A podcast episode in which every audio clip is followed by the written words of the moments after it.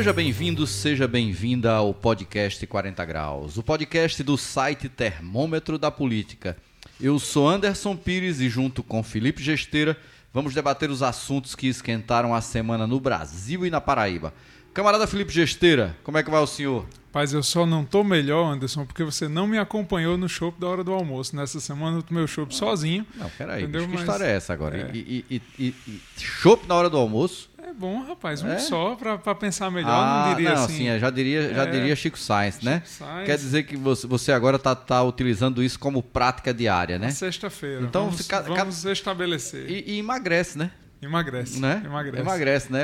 É. O... E para quem duvida que cerveja emagrece, eu já convido para deixar o like aí no nosso vídeo. E se você não se inscreveu ainda no nosso canal, se inscreve aí embaixo, tem um botãozinho para acompanhar nosso pois é, podcast. É, né? Mas fique tranquilo, a gente pode compensar. Já que eu não bebi a semana toda o chopp com você, né? Hoje a gente compensa lá no café com cerveja, com a nossa amiga Úrsula. Melhor que, bar da grande João Pessoa. Que, que, recebe a gente muito bem. Hoje, rapaz, semana passada foi fantástico, viu? Você perdeu. Perdi. Perdeu, sabe? Música boa, povo animado, sabe? Felizmente você não apareceu, tá né? Certo. Nem a chuva conseguiu atrapalhar, sabe? Mas é isso, né? Vamos. Vamos em frente. Hoje o podcast vai falar sobre a compra do Twitter pelo bilionário Elon Musk e a discussão sobre liberdade de expressão, regulação das mídias e o que é que podemos esperar no mundo da comunicação em decorrência de todas essas questões, né? O assunto pegou fogo essa semana, mas a gente está aqui para fazer a brasa estalar, né? Esse é o podcast 40 graus, informação com muita opinião, porque se estiver frio, a gente esquenta. Prepara a cuscuzeira que o debate vai começar.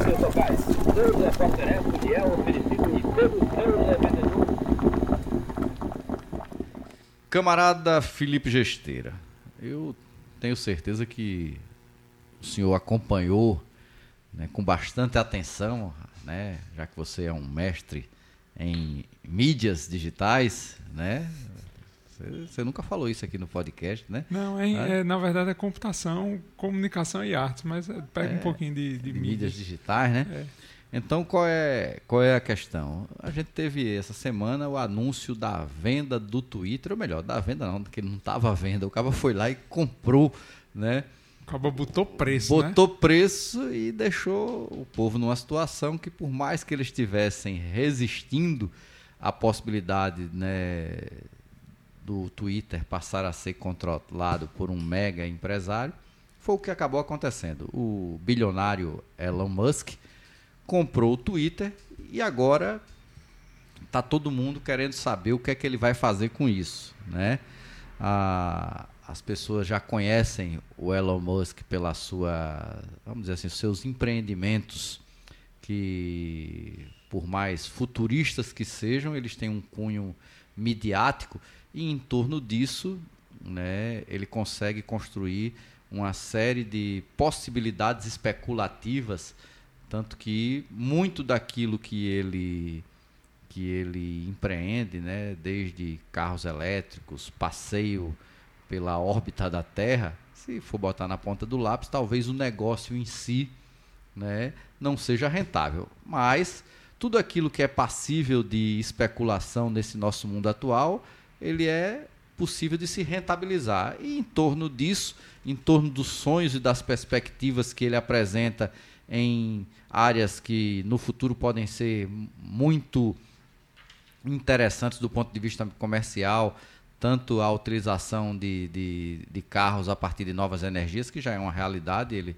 ele fez uma aposta anterior aos outros e é uma tendência que todas as grandes montadoras estão caminhando né? E a sua empresa teve uma valorização absurda ao longo dos anos por conta disso, não por conta da quantidade de carro que vende, que vende pouco, mas por conta da tecnologia que detém, da, né, do valor intangível desta empresa. E da mesma forma com a tal da SpaceX, que vende a possibilidade de você ir tirar uma foto da Lua, da, né, melhor dizendo, da Terra lá do espaço sabe, num ângulo privilegiado, porque a priori, se a gente for parar para ver, né, eu não consigo entender o que é que deve ter de tão prazeroso, confortável e interessante você sair numa nave para ver algo que certamente é muito mais confortável num parque da Disney, num simulador daquele, que você vai ver do mesmo jeito. É, mas é, é e sem pagar os né? milhões. É a ostentação, pois é, é, dizer que é, é o né? capitalismo puro, é você dizer que pôde ir, que foi pois e é. ostentar. Né? E aí, é, este mesmo bilionário, que na verdade começou sua fortuna né, com uma série de outras empresas, e acho que o grande salto da sua fortuna foi o PayPal. Muita gente não sabe, mas o cara que né, utilizou, que, que não sei se ele foi o criador, mas foi o cara que botou o negócio né, para moer, para andar e se transformar num grande mecanismo de pagamento no, no meio digital. Foi o Elon Musk com o PayPal. Talvez quase todo mundo que já fez algum tipo de compra na internet tenha utilizado essa ferramenta de alguma forma. Uma ferramenta bem segura, né? né? Bem Muito segura difundida. E, e acabou que todo mundo saiu copiando, fazendo, fazendo algo semelhante, né? E agora ele compra o Twitter depois de ter um histórico no, com o próprio Twitter de alguns enfrentamentos com relação à política que é adotada pelo Twitter no que diz respeito a regular práticas dentro da sua plataforma. O Twitter talvez seja a rede que mais coíbe é, práticas que a gente pode considerar ofensivas, preconceituosas, fascistas, né? E, e, outros tipos de práticas que devem ser evitadas a, a sua propagação, não só no meio digital, mas na sociedade de uma maneira geral.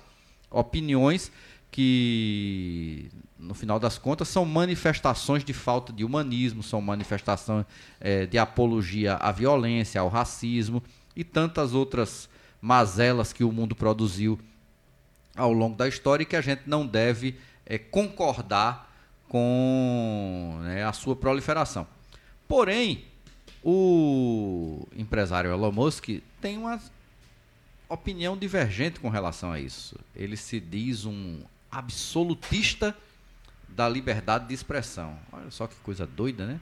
Eu sou um absolutista da liberdade de expressão, como se né, a a expressão, seja qual for ela, é absoluta e maior do que qualquer coisa, até mesmo respeito ao ser humano.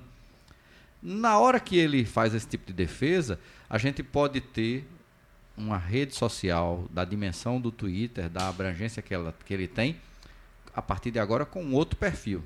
Não sabemos exatamente como é que ele vai traduzir essa lógica dele de liberdade de expressão.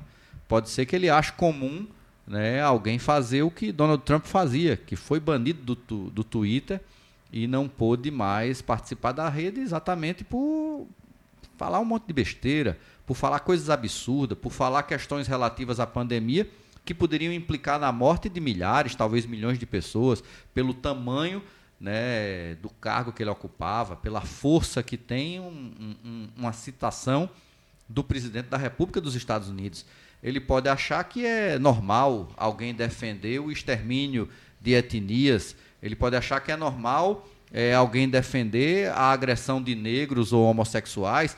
Isso a gente não sabe até onde vai essa, esse absolutismo da liberdade de expressão.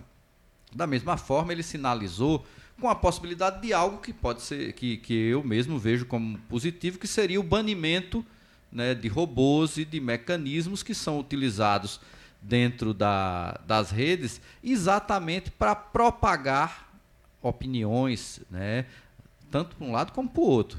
Não pense que só tem gente usando robô para propagar, né, vamos dizer assim, pensamentos desumanos. Não, tem, né? robô, tem robô até para eleger campeão de Big Brother. Pois é, tem robô para tudo, pra né? tudo. Então, mas é uma prática que você cria, né, uma percepção em torno da sociedade que pode parecer majoritária e na verdade não é majoritária. É a opinião de uma pessoa que está manipulando robôs ou que tem condições financeiras e estrutura para fazer esse tipo de coisa e você cria uma percepção que é ruim, porque no final das contas o robô também ele impõe a expressão que passa a ser a expressão não do indivíduo, mas do senso comum coletivo.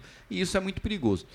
Mas aí, Felipe, eu quero fazer uma discussão em relação a essa questão do, do que está acontecendo nas mídias digitais no mundo e remeter a algumas questões que são anteriores até né, a esse estado que nós temos hoje de profusão absurda destas plataformas como mecanismo de relacionamento e de comunicação. Né? Todo mundo sabe que originalmente o, as formas de, ou melhor, os meios de comunicar, eles eram organizados de uma maneira muito simples, por não se ter o aparato tecnológico que nós temos hoje de permitir que dentro da internet você tenha milhares, né, centenas de milhares de plataformas que se predispõem tanto à promoção de relacionamento como à promoção de comunicar, de comunicação, né, de levar conteúdo. O, o mundo era basicamente feito em, em, em torno do quê? De TV, rádio, né, e material impresso, seja jornal, seja revista, né, e outras publicações específicas. E ainda existia uma percepção em torno do que se dizia, é, vamos dizer assim, de não palpável, como era o caso do impresso, de que haveria necessidade de uma regulação por parte do Estado. Tanto é que as rádios e as TVs, originalmente, elas só existiam a partir de quê? A partir de concessões públicas para a utilização né, de frequências, frequências estabelecidas dentro, dentro, de uma, dentro de faixas que cada país né, convencionou a utilização. Algumas são são passíveis até de, de convenções internacionais para evitar conflitos em, em, radares, em sistemas de monitoramento aéreo, coisas desse tipo, certo? Mas o que é que acontecia? Bem ou mal, a comunicação, em última instância, ela era um bem o quê? Público. Porque, teoricamente, apesar de você ter uma atividade empresarial fazendo uso de uma, de uma frequência, aquilo era uma concessão do Estado e, teoricamente, o Estado é do povo, apesar de não ser verdade, né? Nunca foi. Nunca foi, certo? O Estado, no final das contas, foi criado para proteger o capitalismo Isso. e os seus, certo? Mas agora nós temos uma situação muito distinta, porque antes a gente tinha uma discussão de que mesmo sendo do Estado, haveria a necessidade de se discutir a utilização desses meios de comunicação. E muitas vezes se tentou discutir, aí eu vou puxar mais aqui para o Brasil, porque essa é uma discussão que em outros países tem, se tem outra percepção, aquilo que se convencionou chamar de regulação das mídias. Por quê? Porque em torno dessa suposta liberdade de expressão, se achava que poderia se fazer tudo. Poderia se difamar, caluniar, agredir e né, não se poderia estabelecer parâmetros com relação a isso, porque você não estaria regulando a atividade da comunicação, nem estabelecendo parâmetros mínimos que, no meu, no meu entender, muitos deles seriam parâmetros éticos, né? alguns de cunho humanitário. Tá? E a gente nunca conseguiu avançar nessa, nessa discussão. O que é que o mundo descambou? Nós perdemos a oportunidade de fazer uma discussão, por quê? Porque as pessoas têm que entender que a liberdade de expressão que alguns reivindicavam não era a sua liberdade de expressão, mas sim a, a, liberdade de expressão do dono da empresa a qual você estava. Essa é que é a grande verdade. Então, no final das contas, essa discussão é falsa. Porque eu, em momento algum, me sentiria, sentiria tolhido se houvesse algum tipo de regulação. Sou jornalista, formado em comunicação social, trabalho com comunicação há quase três décadas e não, me, não vejo nenhum problema de se estabelecer um código deontológico, um código ético, aquilo que é possível e não é possível. Certo? E nós estamos cheios de exemplos no mundo aí de como a utilização dessa liberdade de expressão, ela em alguns momentos, ela descamba onde? Naquela história de que né, o crime compensa. Vou citar aqui alguns exemplos. Quantas vezes vocês já não viram grandes veículos de comunicação difamarem alguém e a pessoa reivindicar o seu direito de retratação, né, reivindicar o, a reparação relativa a danos morais e o cabo vai lá, passa por toda uma situação dessa, prova que foi difamado, prova que foi agredido, né, e você ganha 5 mil reais de indenização, 10 mil reais de indenização por dano moral. Então é aquela coisa. O, o, o dano não repara o estrago. O dano não repara o, dano, o estrago. O dano, o dano moral. Né? E ainda tem um agravante que o, o custo da moral é muito baixo. No Brasil só existe custo quando ele é, é, é, quando ele é material. Então, por que, que, que as pessoas fazem isso? Porque sabe que, que, que não vai ter nada que verdadeiramente, às vezes o patrão diz, pode falar mal, que se tiver problema eu pago a multa e não e está tudo resolvido porque nós vamos ganhar muito mais de outra forma. Então é um negócio. E se é um negócio, ele tem que ter parâmetros éticos. Olha o que nós estamos vendo agora, que não tem a ver com meio de comunicação, mas foi utilizado a partir de uma plataforma digital, que foi o caso do deputado Daniel Silveira. Ele acha que estava exercendo seu direito de expressão, sua ataca, liberdade de expressão. Ataca a democracia, incitação ao ódio, incitação pois ao crime. É. Entendeu? Mandar bater em, em ministro. em ministro. Certo? Então, o que é que eu estou querendo trazer aqui para o nosso debate? É que a gente está chegando num, num outro patamar agora, que no caso das mídias digitais, o efeito regulador do Estado, do ponto de vista de ser ele quem concedia o espaço de propagação do meio de comunicação, nem isso existe. E nós estamos num, num, num, num momento que é crucial a partir da hora que o homem mais rico do mundo, o que pode ser em breve o primeiro trilhardário do planeta, isso foi anunciado recentemente, que as projeções para a expansão dos negócios do Elon Musk podem lhe dar este título, né? E esse cara, né, figura suprema hoje do mercado, pode entender que dentro da sua lógica liberal ao extremo, ao ponto de achar né, que a expressão é absoluta ao ponto de ser maior do que o, o, a, o, próprio direito de se defender a vida, de se defender né, os direitos individuais, de se defender né, as minorias, tá? Então, essa é uma discussão que a gente precisa começar a repensar. Hoje, discutir regulação da mídia nos moldes anteriores não serve para nada. Por, porque hoje de muito pouco importa você ficar fazendo um debate sobre quem vai regular o que a Globo diz ou que a rádio XYZ está falando. Porque o mundo é muito, mas muito, muito maior do que o que essas empresas têm capacidade né, de, de repercutir. E nós chegamos agora no momento em que o que é que vai sair disso daí? Se se estabelecer por força do mercado e não por, por uma discussão, né, que é uma discussão de cunho social e humanitário, o que é que é permitido e o que é aceito como liberdade de expressão. Porque se for pela lógica absolutista do Elon Musk, teoricamente tudo é permitido. E aí? Não, mas eu vou coibir os robôs e a disputa será uma disputa verdadeira na sociedade. É mentira. Porque quem é que será o detentor de para onde irá esta discussão? Será ele. E no final das contas, nós vamos ter uma coisa absurda nos moldes de alguns filmes de ficção científica que nós já vimos no, no passado, de controle absoluto da vida, não é só da informação. Não é à toa que um dos seus grandes projetos é um chip, né? que ele está querendo criar para introduzir, que seria um chip, inclusive, é, para coibir né, doenças degenerativas, coisas do tipo, um monte de coisa. É óbvio que isso deve custar alguns milhões de dólares e, mais uma vez, será algo para estabelecer aos ricos tudo, aos pobres nada. Nada, quem dera a morte. Né? É. Então, essa discussão, Felipe, me preocupa muito quando a gente vê que a gente está chegando num ponto crucial onde, mais uma vez, nós estamos entregando discussões né, de cunho social, de cunho humanitário e deixando que estas decisões sejam tomadas não por pessoas, mas sim por um ente supremo maior até do que os valores cristãos, que agora se chama mercado.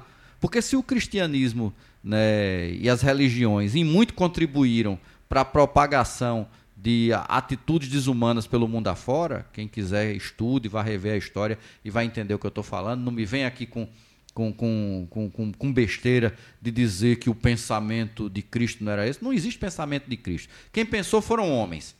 Sabe? Não existe o pensamento né, do, do, de Maomé. Quem pensou foram homens. Não tem prova nem que a Bíblia né? realmente foi escrita. Pois é. Então o que eu tô, pelos apóstolos, o, por aqueles. O, o que eu estou colocando é que agora nem os homens irão discutir. Quem irá dizer para onde deve ir a expressão é aquilo que uma, o maior ator do mercado estabeleça que é o aceitável. E aí, é, se as pessoas não tiverem dimensão do que está acontecendo, continuarem a, assimilando esse discurso demagógico de que discutir regulação da mídia é tolher liberdade de expressão, ela pode estar tá fazendo o quê? Está dando um cheque branco para que um Elon Musk, que não tem percepção nenhuma do que é o valor da vida, porque, pelo amor de Deus, antiga... Nem está preocupado com, não, com cara, desigualdade olha, social. Olha, olha né? que absurdo, o cara pagou pelo Twitter um valor que ele acabava com a fome no mundo. Antigamente a gente tinha como, como é, é, é, objetivos maiores. Eu lembro, pô, eu era criança, era adolescente, e os sonhos da, da, das pessoas, as utopias eram qual? Acabar com, com a AIDS, acabar com o câncer, acabar com a fome na África. Agora o cara está colocando como utopia tirar a foto da Terra na órbita. Pelo amor de Deus. Certo? É só, é só a lógica do consumo, é só a lógica da ostentação, não tem absolutamente nada. A meta é o acumular por acumular, porque se você pegasse 90% do dinheiro do Elon Musk e doasse, ele ainda não teria condições de fazer absolutamente nada diferente do que ele já faz com esses 10% que sobrariam. Se ficasse com 1%, ele não continuaria rico, né? continuaria né? rico não, ele continuaria milionário. bilionário, entendeu? Né? Então, se o cara tem mais de 200 bi, se você ficar com 1%, ele ainda fica com 2. Com 2 bi. Entendeu? então, e não tem o que se consumir no mundo. É a lógica né, única e, ab e absolutista que é. eu quero ser maior, eu quero ser. Só que isso. Ronaldinho tá... Gaúcho não consegue não, gastar não esses 2 bilhões. Não tem como, né? Então, é a não lógica. Tem putaria que acabe. Que se perdeu completamente o senso do que é que é fundamental para a humanidade. O fundamental para a humanidade é preservá-la e não aceitar que a liberdade de expressão seja um mecanismo para destruí-la. E aí é, me preocupa, né? Mais uma vez nós vamos ter essa discussão aqui no Brasil no período de eleições presidenciais.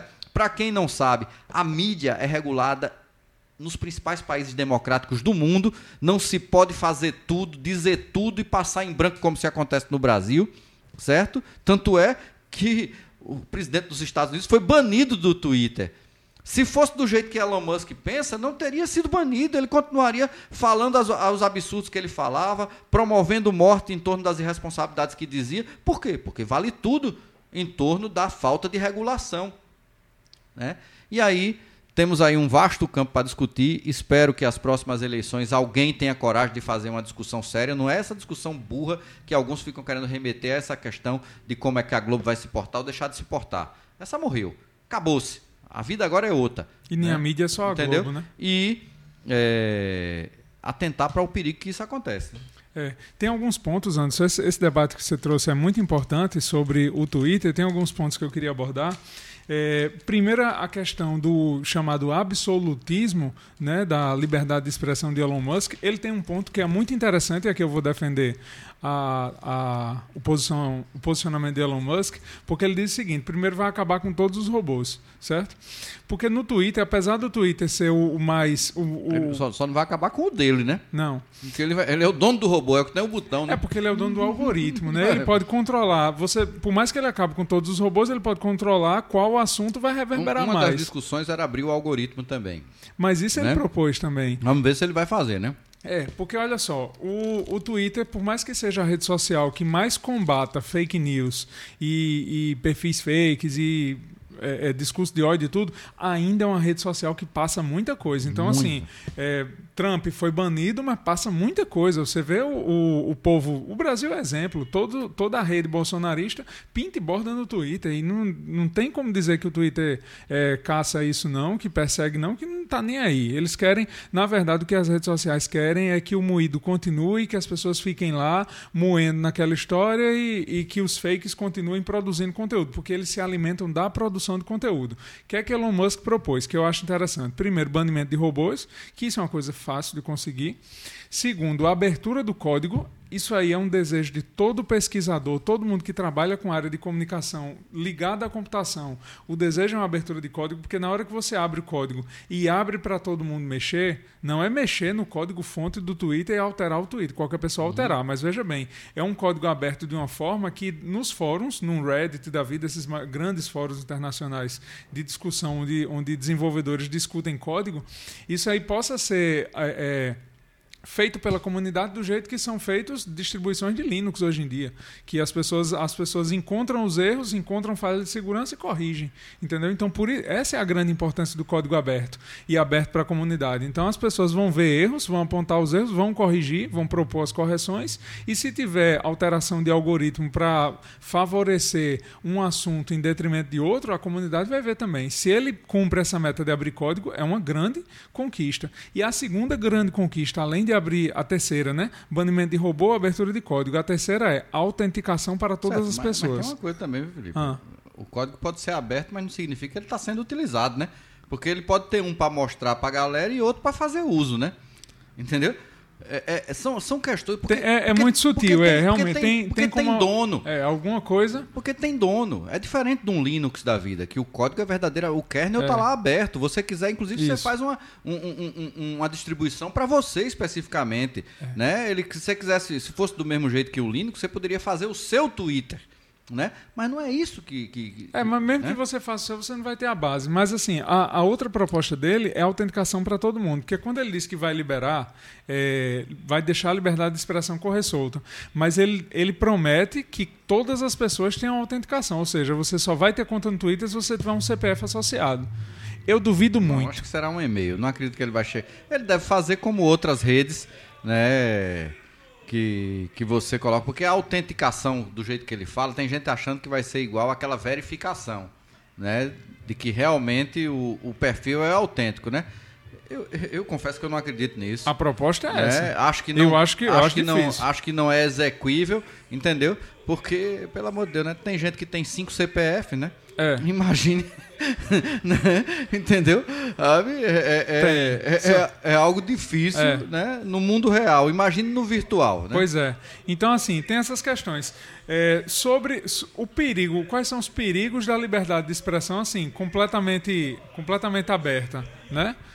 É, o carro de som tá passando, tá chegando aqui? Será? Não sei, se estiver chegando, a gente Chegou. sabe porque a gente é da massa, é, não é do virtual, é, não. A gente, é, a gente não, é do, não é do Elon Musk, não. É do não. Elon Musk, não. É... Nós vivemos no mundo real, Isso. onde o carro de som ainda funciona. O carro entendeu? de som funciona. Onde, olha, onde, sabe onde é que o carro de som funciona? Com força. Ah na vila, né? Na vila de Intermar, é. né? Eu é. fico sabendo das coisas com o carro de som passando é. lá na minha é, rua. Eu não, não tô morando mais em Intermar. É uma pena, mas você volta, você volta. Olha fé. só, os outros problemas que eu vejo é o seguinte: é o tamanho da base instalada. Porque uma coisa é quando você cria uma rede social, a história que você diz de criar o seu Twitter. Criaram uma rede social que a turma de Bolsonaro comemorou muito, o Parley. Não sei se você lembra disso. Não.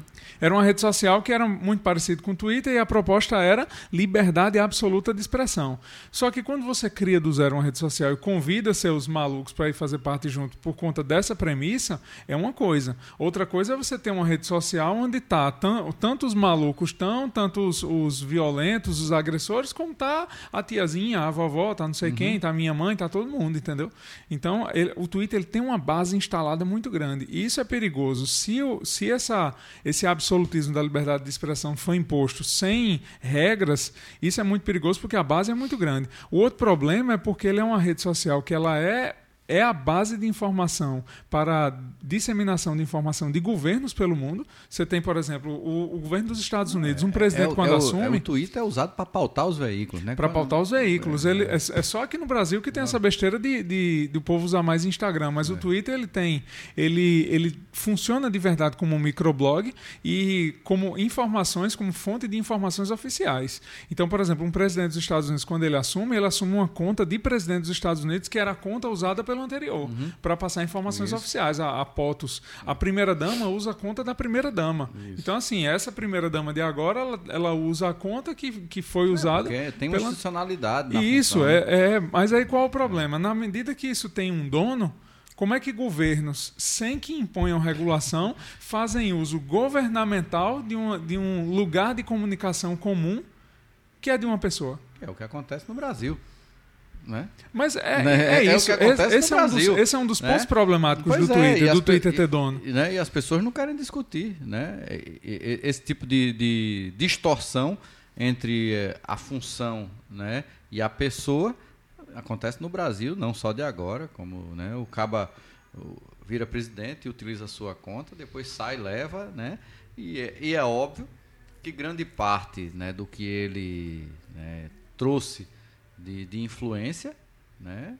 O que, o que ele juntou de influência foi por conta do carro que exercia. né? Isso, ele, Né? ele, ele é catapultado, né? Ele, é? ele tem a conta impulsionada. Então, precisa ver isso. Eu confesso, Felipe, que eu tenho muito receio né, no- do que é que isso vai dar. Acho que a gente precisa né, parar de achar que a gente está defendendo a nossa liberdade quando nós não estamos defendendo a nossa liberdade coisa nenhuma.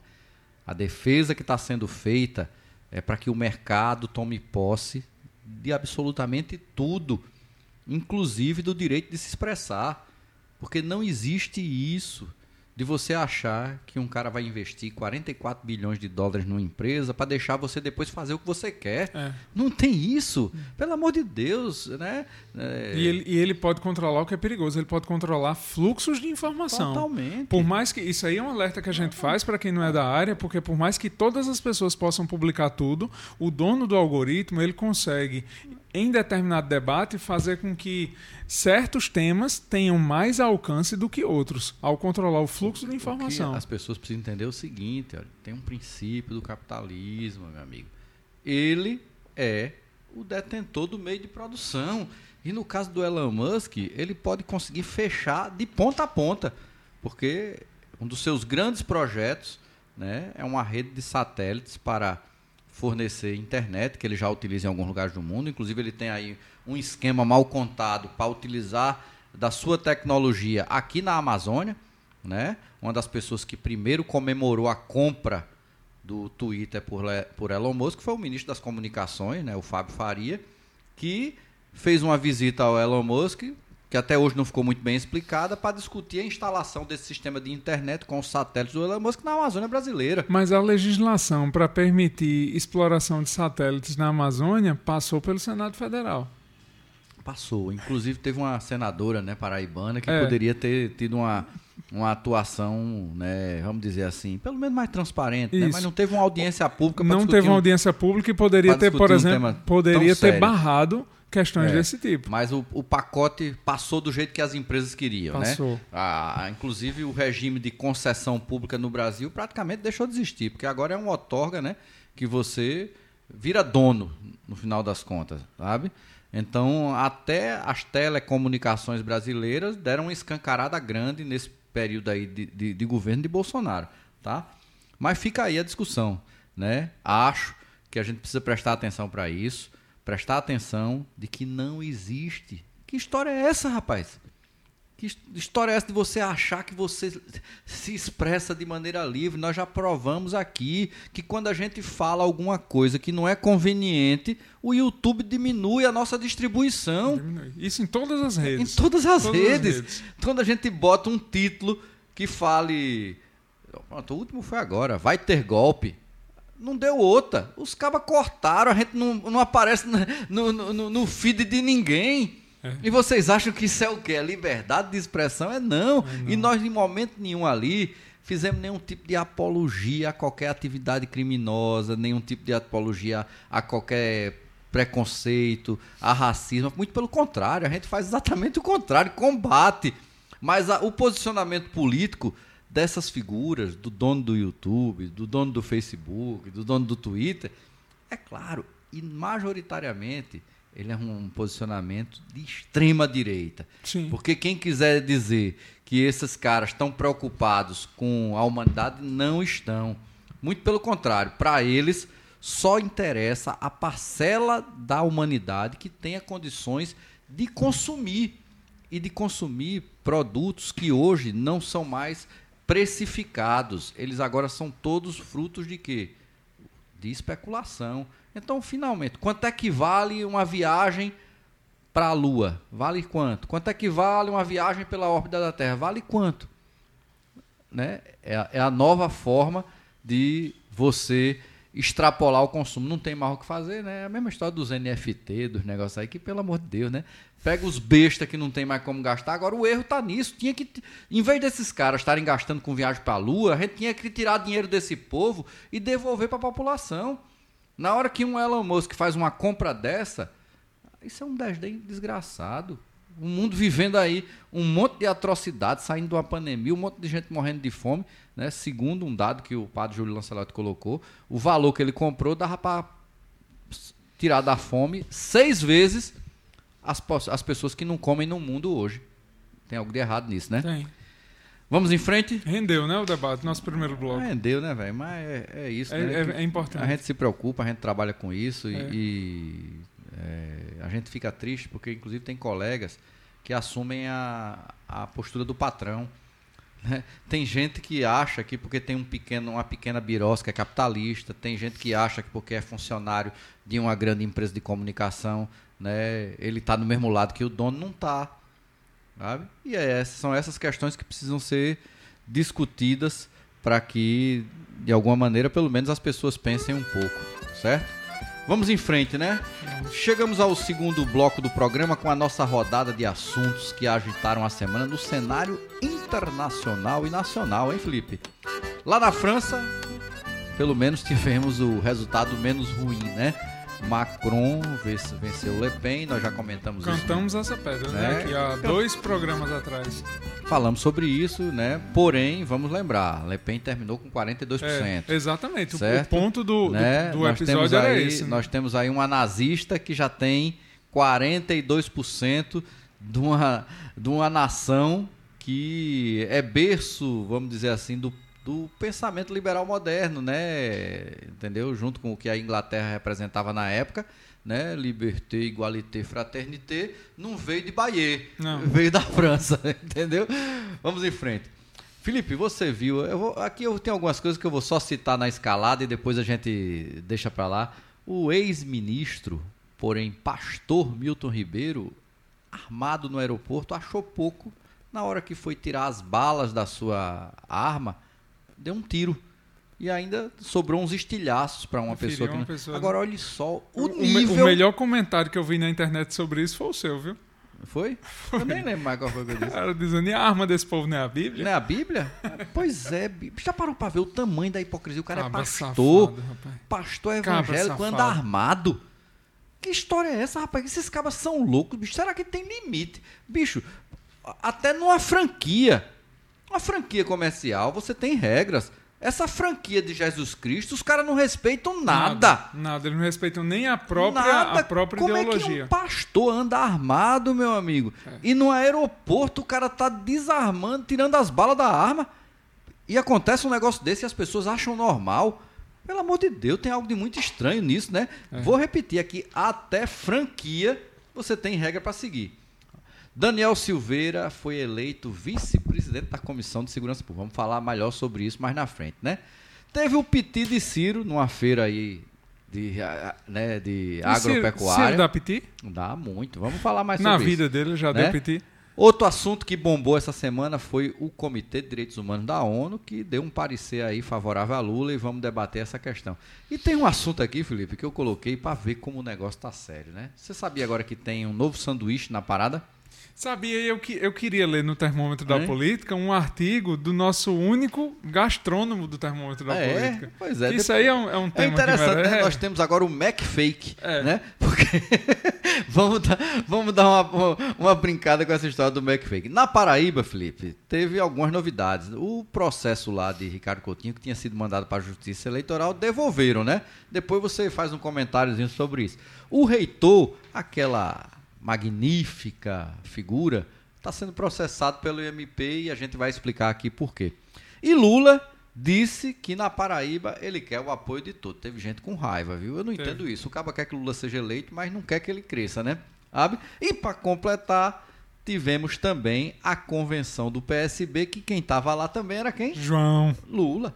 Lula, é. Tudo isso e muito mais no podcast 40 Graus. Porque se estiver frio, a gente esquenta. Se tem café, tem conversa. É a hora do café.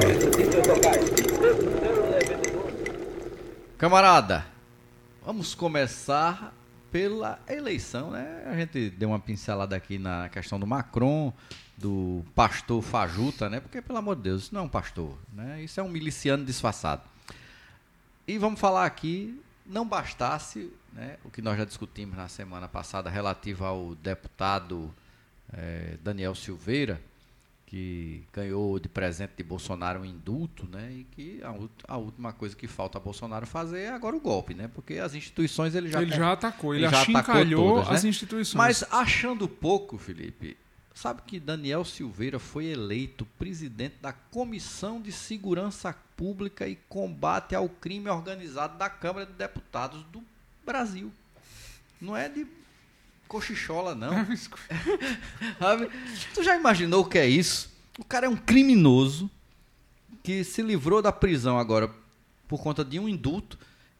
Aí o PTB, o PTB de Roberto Jefferson, que é o partido que ele está agora afiliado, indica ele para Comissão de Segurança Pública. E o cara é eleito vice-presidente da comissão. Um o cabo é bandido, homem. É, eu não tô é afronta, é afronta. Não, e para completar, eles fazem isso Você sabia afrontar. que ele também foi indicado pelo PTB para ser membro da Comissão de Constituição e Justiça? Pelo amor de Deus, aí o, o presidente da Câmara, né, que é, que é outro que não que não, não tem muito o que de bom se falar, resolveu intervir e solicitou que o PTB retirasse, porque aí já era uma afronta demais, né? Na CCJ né? não, né? Bota na, na comissão não. Então resolvendo aí, vamos ver se o PTB vai acatar, vai retirar, porque o PTB pode dizer, não vou tirar não. É, é prerrogativa, é, uma prerrogativa, é prerrogativa do partido, nós é. temos direito à vaga, vamos indicar o cabo e se dane quem quiser, quem quiser, né? Sabe? Ele pode ainda dizer, a gente só tira se der um indulto para, para Bob Jefferson. Aí a gente, que tá desse jeito, né? É. né? Arruma aí um indultozinho para Bob Jefferson que a gente pode negociar a retirada, é, quem né? ficou famoso com esse negócio de indulto na semana foi nosso, nosso chargista Regis Soares, né? Foi? Com, Como foi? Conta aí. Ele fez uma charge de Bolsonaro com uma filhinha do indulto. Estourou na, na mídia. Não, ele teve que fazer umas quatro placas assim, né? Ainda ficou é, faltando, né? É. Pra, porque a fila né? ia bater é. na Unimed, né? É. é. Era uma fila feito, era uma filinha é, feito, mas, feito mas tem limite para as coisas, Barraca né, do beijo. O, o, o, não dá, velho. Esse escárnio que esses bolsonaristas tratam o Brasil, fazem, eles fazem de as instituições e o povo brasileiro não dá. Né? É como aquela história de Bolsonaro ganhar uma comenda né, pelo que ele fez pelos Pelo povos índio. indígenas. Pelo amor de Deus, é como diz assim, tá vendo essa comenda não serve de bosta nenhum. Olha aqui, eu peguei e mandei dar uma para mim. Aí, tá vendo? Vocês são uns porcaria, não serve para nada. É desse jeito. É como fez, que a gente vai citar aqui, o reitor da Universidade Federal da Paraíba, quando resolveu usar uma cota para entrar num curso superior, é como Foi diz, aí, ó. Foi escárnio, é a essas, cota. Essas bostas dessas cotas aí, até eu entro. É, é esse o recado que ele está querendo dar para a sociedade. É. Vamos em frente. Você viu Ciro Brabo? Vi não. Viu não? Rapaz, Ciro deu um piti da gota. Um cabo começou, inclusive o cabo que provocou ele mais era pai paraibano, disse que é de Mari. Sabe? E aí o cabo começou a, a, provocar ele, né? Defendendo Bolsonaro. Ciro não tinha ficado bravo ainda, né? Nessa Rapaz, eleição. Aí o cabo provocou tanto ele que eu só, eu só vejo no vídeo o Ciro dizer assim: Tua mãe, porra. sabe, esculhamba com a mãe do cabo. Eu, eu, não sei porque ninguém esculhamba com o pai, né? É. Sabe? Diz que, que, a mãe tinha dado, tinha, tua mãe quem deu para ele, por que, que não pode ter sido teu pai, pai, quem deu é, para ele, né? é. né? A coitada da mãe sempre sofre, sempre né? Se lasca. Mas ele deu brabo. E o interessante é o seguinte, rapaz, o, o, as pessoas param para pensar assim, bicho, não dá, velho. Não dá. Olha, você pode ser tudo numa presidência da República. Mas desequilibrado, nós já temos um. É. Não dá para um caba querer dizer que Trocar Bolsonaro um doido é doido, desequilibrado. E toda eleição que Ciro Gomes se mete, né, ele faz esse tipo de coisa.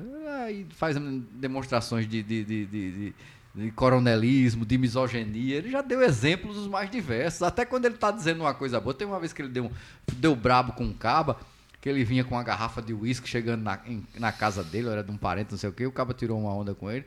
Aí ele chama o cabo, seu bosta, eu defendo isso porque eu estou defendendo você. Aí o cabo disse, meu Deus do céu, o cabo me defendendo desse jeito. É Imagina se ele tivesse com raiva Imagina de mim. se ele tivesse com raiva de mim, né? Então, sabe, mais uma vez, Ciro Gomes né, faz das suas. E para a gente não falar só de coisas desagradáveis e desponderadas, quem deu um freio de arrumação e mostrou que no mundo ainda se necessita de respeitar os direitos humanos e se ter equilíbrio nas funções públicas, foi o Comitê de Direitos Humanos da ONU, que considerou que o presidente Lula né, teve os seus direitos políticos violados e também os seus direitos de defesa né, e todas as prerrogativas que o Estado de Direito né, e a Constituição brasileira diz que é direito de todos, né? No caso específico do que aconteceu com ele na Lava Jato. Foi uma grande vitória, né? Isso. Sabe? Acho que, inclusive, de uma tacada só, é, ele sepultou né, a República de Curitiba e também não dá para o povo dizer agora que a ONU é comunista, parcial ou que haveria qualquer tipo de direcionamento político, como alguns ah, mas eles como... dizem, eles dizem. Não, mas... Agora ele, ele sepulta a, a, a onda comunista, eles né? dizem. né? A onda da OTAN. Dizem que o Papa é comunista, É. quanto mais a ONU. Agora, é, é, não sei não se está sepultado, viu? Porque Sérgio Moro está querendo eleger até a esposa e o que devia acontecer mesmo, diante do- dos crimes e das atrocidades que essa turma de Curitiba fez, que esse povo presos. devia ser preso. Eu espero que Isso. eles um dia sejam presos e paguem por todo o mal que eles fizeram para o Brasil. né? Mas o que eu estou dizendo é você que não vai dar para veículo de comunicação estar insinuando né, que existe algum tipo de orientação política numa decisão dessa. Né? Como alguns tentam insinuar que o Supremo Tribunal. Tive... Ah, pelo amor de Deus, né? O que o É, Supremo Tribunal absurdo. fez durante o processo da Lava Jato é vergonhoso. Ele depois tentou se remendar, porque quando teve a Vaza Jato, ficou tão evidente a safadeza que aquilo que as pessoas de bom senso já viam há muito tempo, eles foram obrigados a ver também. Né? Então, e ainda teve gente que não quis ver, né? Como um Barroso da vida, como um Faquin da vida e, e tantos outros aí que preferem condenar, né? Pela sua moral e não pela, pela lei. Vamos descontrair aqui um pouquinho, Felipe? Vamos. Como é essa história do Mac Fake? Você viu? Pai disse que né, é, é picanha ou não é picanha? que Diz que não tem um grama de picanha. que estão vendendo sanduíche agora no Miol do Sertão, viu? Começou a vender hoje. É, é de picanha? Não, De carne de sol. de cupim. É mesmo? É. rapaz? Ah, vou passar lá no Mió do Sertão. Esse- Outro lugar que vale a pena, né? Não, não, não é no Miol do Sertão, não. Confundi. Miol do Sertão vale a pena. É, do- é dos meus amigos. É. Endrinho e Resto. Eles, eles vendem comida espetacular lá. Mas esse sanduíche de cupim é dali, do Belém Velho. Ah, o Belém Velho tá com É. um sanduíche de cupim, né? É. Também é um lugar bom que a gente vai lá de vez em quando, né? É. Sabe? Não fica na vila de Intermares, né? Não. No Principado de Intermares, mas são lugares que vale a pena a gente divulgar O, aqui. o Mas- Sertão vale mas o- demais. o O, Miol do Sertão engraçado- tem o melhor doce de leite da Paraíba. O engraçado dessa história toda do Mac Picanha, a- o McDonald's divulgava um, um sanduíche chamado Mac Picanha que não tem um grama de picanha. E aí foi denunciado e os caras da McDonald's resolveram dizer que era um, um erro de interpretação. Eu disse, pelo amor de Deus, se o nome do sanduíche é Mac Picanha, ele tem que ser feito de quê? De Só picanha, só né? Pode ser de carne de jumento. Pois é, e agora nós temos então, não é um Mac Picanha, né? Não. Vamos trocar o nome do sanduíche para Mac Fake, né? É. Mac cheiro de picanha. Pois é, e ainda estão querendo acabar com o processo das fake news no Supremo. Pode um negócio desse? Felipe, na Paraíba, que história é essa que o TRE devolveu os processos de Ricardo Coutinho dizendo que não conseguia identificar questões de ordem eleitoral? Me explica aí esse negócio. Rapaz, eh, o negócio fica complicado para Ricardo, porque por mais que ele tente, eu vou quando comer, ele você tá de dieta, é? Homem, não, eu, eu comi o, o quebra-queixo, é porque os nossos ouvintes e, e telespectadores não, não sabem do quebra-queixo que eu comprei no bem, Sertão. E aí hoje eu comi muito quebra-queixo. Pois tá bom, eu vou comer o chocolate aqui. Vá se acanhar, O. Lacta. É, Conte aí a história de- de- do TRE aí de Ricardo. Ricardo, é, assim, sem entrar no mérito de que Ricardo roubou ou não roubou, né? Porque é um, é um processo Claro. muito complexo na, la- na, Não na foi Calvário. julgado, não tem condenação. Não foi julgado, não tem Ele é- condenação. É, inocente pra É, mim. pra mim, o grande problema nesse processo de Ricardo é o processo não, exatamente como você falou, não ter sido julgado. O processo começou quando? Isso, Deus, né? isso é uma esculhambação. Tá virando- tá rapaz, virando isso é praxe isso esculhambação. no Brasil, E né? assim, quem acompanha a gente sabe que a gente não defende Ricardo enquanto político. A gente não tá aqui jamais passar pano pra Mas Ricardo. acha, acha muito pior do que ele quanto político é o que a Calvário fez. Exatamente, isso é, isso é gravíssimo. Como é que você tem um processo que toda vez quando vai chegar, o processo esfria, aí quando vai chegando política, quando vai chegando campanha, o processo esquenta de novo?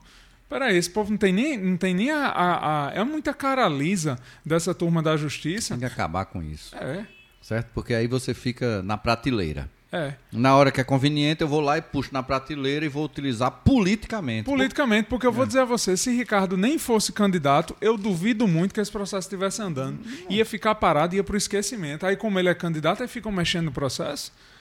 Pois é, o cara vai ficar a vida toda agora nessa. É um absurdo. Hum. É um absurdo. Vamos em frente. Rapaz, você viu que o negócio deu ruim pra Valdinei, né? Tomara que dê, mais, que dê muito ruim mesmo, que ele fique devendo 10 Camaro, que seja, que seja preso, entendeu? Que, que pague uma multa, que Pois é. seja punido, devidamente punido. E olha, Porque o que, ele fa o que ele fez de tomar a vaga, de tentar tomar a vaga de um estudante carente, E isso é uma né? cretinice. o escárnio que é, um, um cabo, um reitor com doutorado, que já tinha feito mais de uma graduação, aí entrar, se inscrever, botar seu nome lá para o regime de cotas, sabe? Só para quê?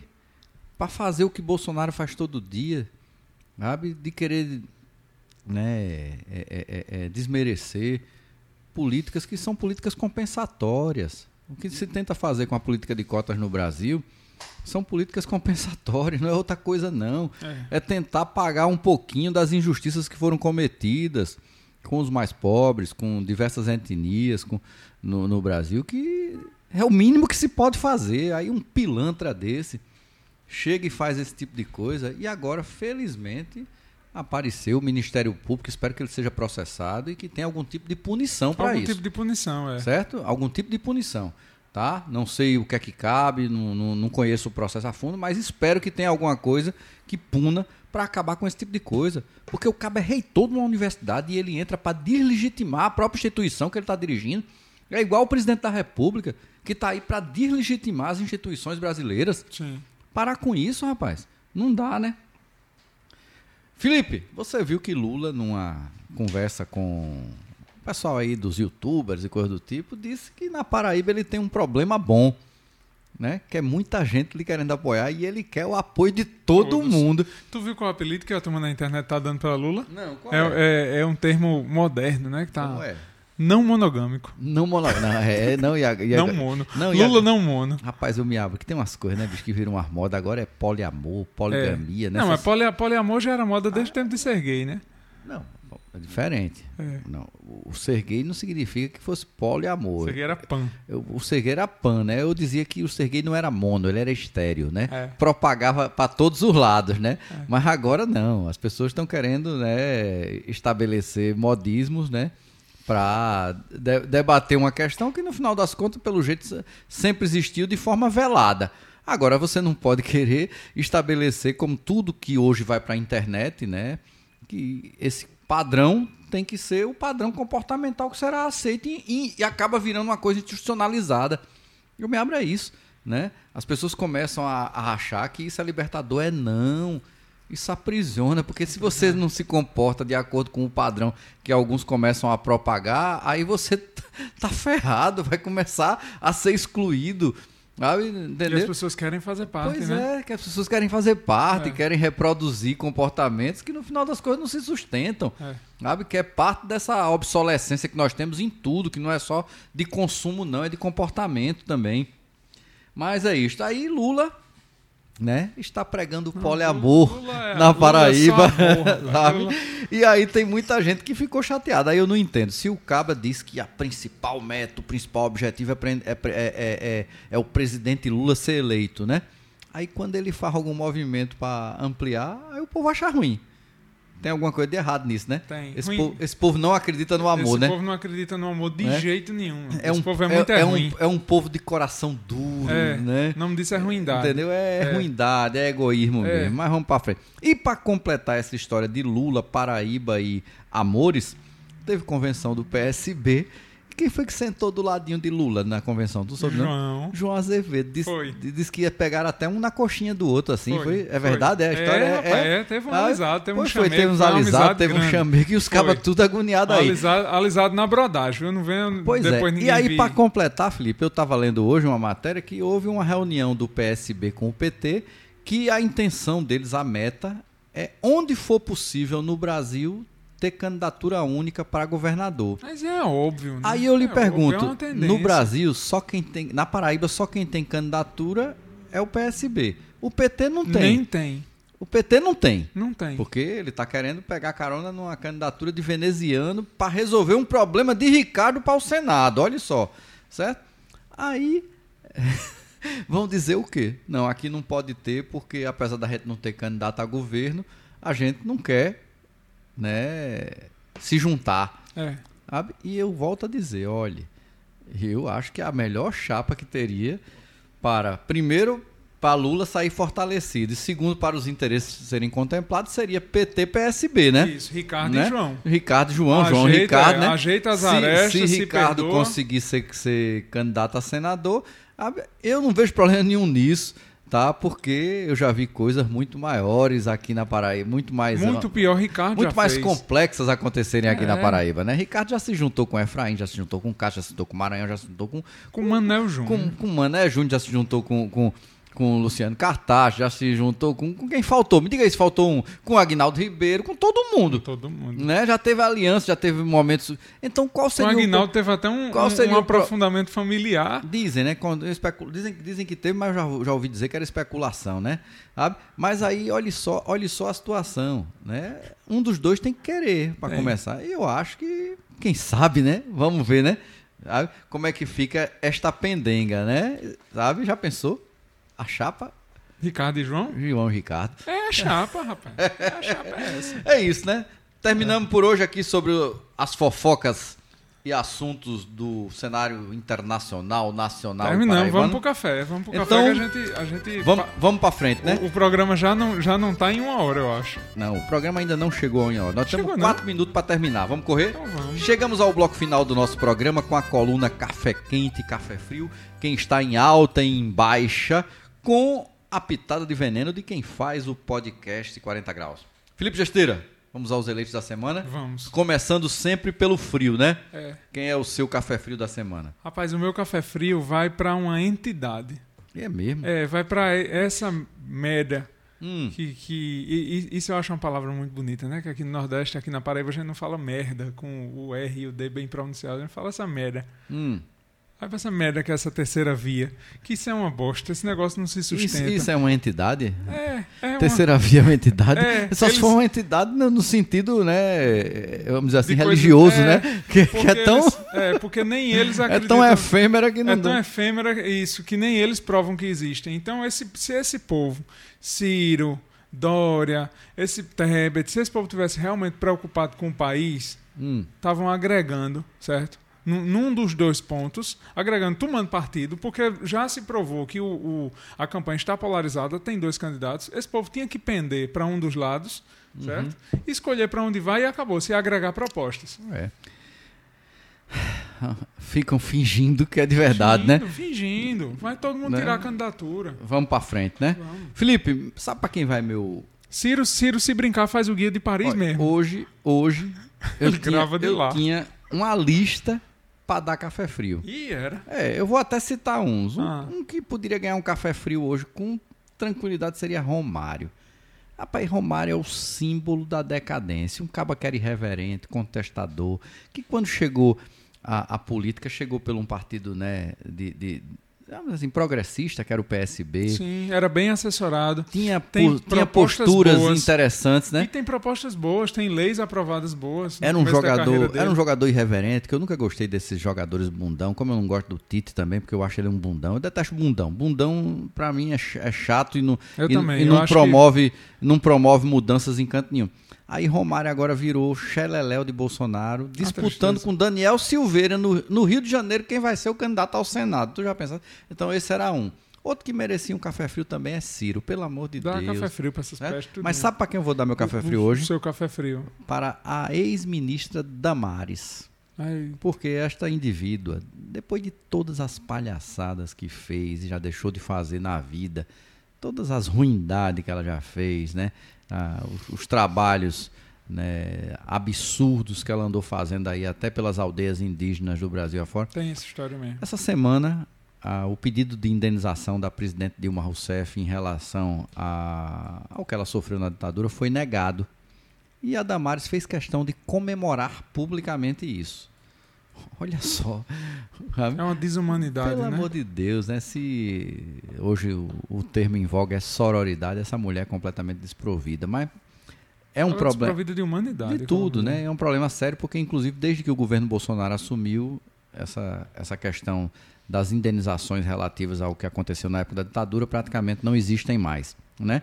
Espero que isso possa ser revisto e que, que esse equívoco seja reparado, porque é notório, todo mundo sabe da história da, da, da ex-presidente Dilma Rousseff e, e sabe que ela foi uma pessoa atingida e que foi extremamente prejudicada em decorrência de tudo que sofreu na época da ditadura. Agora, Damares, você é muito pequena.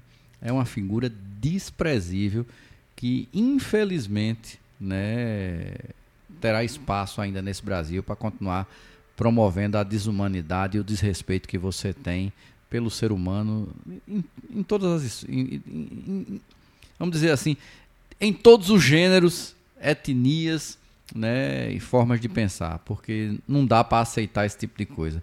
Beleza? Beleza. Seu café crente, Felipe Gesteira, vai para quem? Rapaz, meu café quente hoje, e eu vou dizer para quem nos acompanha, que, que, isso é um mote nosso, da nossa hum. empresa, né? Aí você me confirma se é verdade ou não. Quem vem tomar café aqui com a gente é paparicado ou não é? Com certeza. E é. agora, depois que o café é moído na hora. É, moído na hora. Pelo amor cheiro, de é, Deus. Máquina vindo diretamente das Europa é, para cá. Pelo é, já, amor de Deus. Já teve rapaz. gente paparicada aqui com essa máquina nova. Coisa fina. Mas eu vou. Esse meu café quente de hoje vai ser com um convite, viu? Eu vou oferecer o café quente e vou convidar para tomar aqui. Quem é? É uma pessoa que eu acho que combina com a gente, pensa ah. parecido, e é uma pessoa que só espalha o amor. Quem é essa pessoa? Lula. Ô, oh, rapaz! então, é, o homem, do, é o homem do poliamor, é, né? É o homem do poliamor. É, então é, ele ele parece muito com ele, tem um pensamento parecido é, com o nosso de é, espalhar o amor, entendeu? Pois é, é, é, uma boa, né? Então o Lula está. Olha, o café eu, quente, não, presidente, eu, é para você. E eu viu? sei que ele gosta de dar uma pitadinha. No dia que ele vier tomar o café aqui, eu vou trazer para ele. Meu amigo, o paparico um, vai um ser charutinho, grande. né? Um, ah. um petit ou um shortzinho para não demorar muito, que ele tem a agenda tem. longa. Só para ele degustar aqui esse café de qualidade. Inclusive, Felipe, vai ser café da Oca que eu ganhei da minha amiga Eliane de aniversário, os cafés qualificadíssimos. Se Lula tomar um café que a Eliane patrocinou, nunca mais a Eliane pisa no chão. Mais nunca, né? pois tá bom. Não fala mais não com a gente. Não. Excelente café. Você então, deu. presidente, o café é para você, viu? E está convidado a tomar conosco. Muito bem, muito bem. Felipe Gesteira, já que você deu o seu café quente para o ex presidente Lula. Sabe para quem vai meu café quente de hoje? Ah. E já estava aqui anotado, ó, ah. desde cedo. Para ex-presidente Dilma Rousseff. Dilma merece. Dilma Rousseff deu uma entrevista muito descontraída, coisa que é difícil você conseguir tirar de Dilma Rousseff, para o podcast do Mano Brown, né, o podcast Mano a Mano, que foi veiculado, foi colocado na, na à disposição ontem na, no, no, no Spotify. Indico Acho um conteúdo muito interessante. Toda semana eu tô lá, eu tô lá escutando, além de outros podcasts que eu escuto, sabe? O podcast para mim é uma linguagem sensacional, porque inclusive você fraciona, você vai ali deixar o menino na escola, escuta, escuta um, um pedaço. pedaço, vai ali resolver um problema no médico, escuta outro pedaço e assim vai. E hoje, né, é, é, facilitou aquilo que o rádio já fazia para a gente, mas lhe impondo horário, e agora o, o, podcast permite que você faça isso de acordo com a sua disponibilidade e a própria demanda que você gera.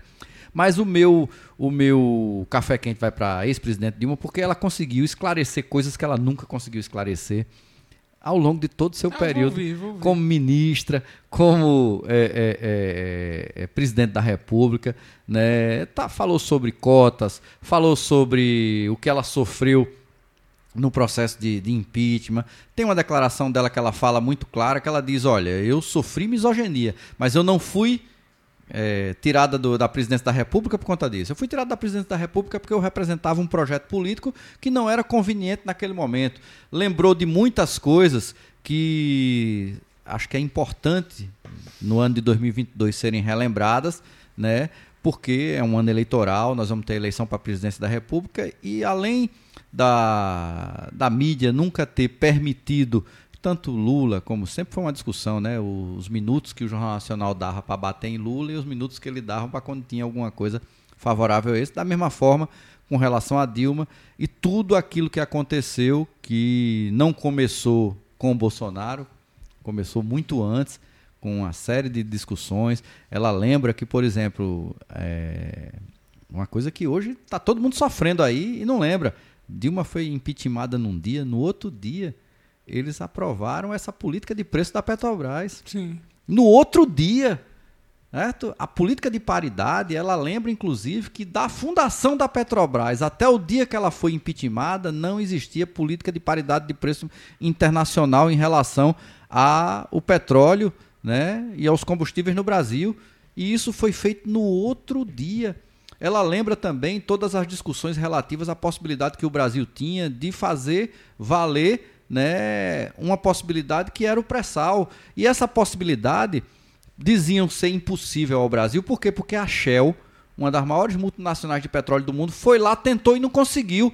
Devolveu o campo. Aí a, a ANP, a presidência da República, disse: vamos lá fazer porque a gente sabe. A Petrobras foi lá, achou. Aí depois que tentaram dizer, por intermédio de grandes meios de comunicação no Brasil, que, a, que o, o, Brasil não tinha condições de explorar o pré-sal, ela foi lá de novo e disse: tem. Certo? E aí os caras disseram, então nós temos que tirar a presidente da República. E foi isso que aconteceu. Foi. E agora nós estamos aí pagando gasolina a sete reais na Paraíba, e tem lugar no Brasil que já é mais de oito, e as pessoas acham que a presidente Dilma caiu por causa de pedaladas. Foi não, camarada. O jogo é muito mais sério e meu muito. café quente hoje vai para ex-presidente Dilma Rousseff. Terminamos por hoje, Felipe? Terminamos. Vamos finalizar? Tudo tranquilo? Tudo tranquilo. Tem cerveja demais. logo mais? Tomara que tenha. Lhe aguardo.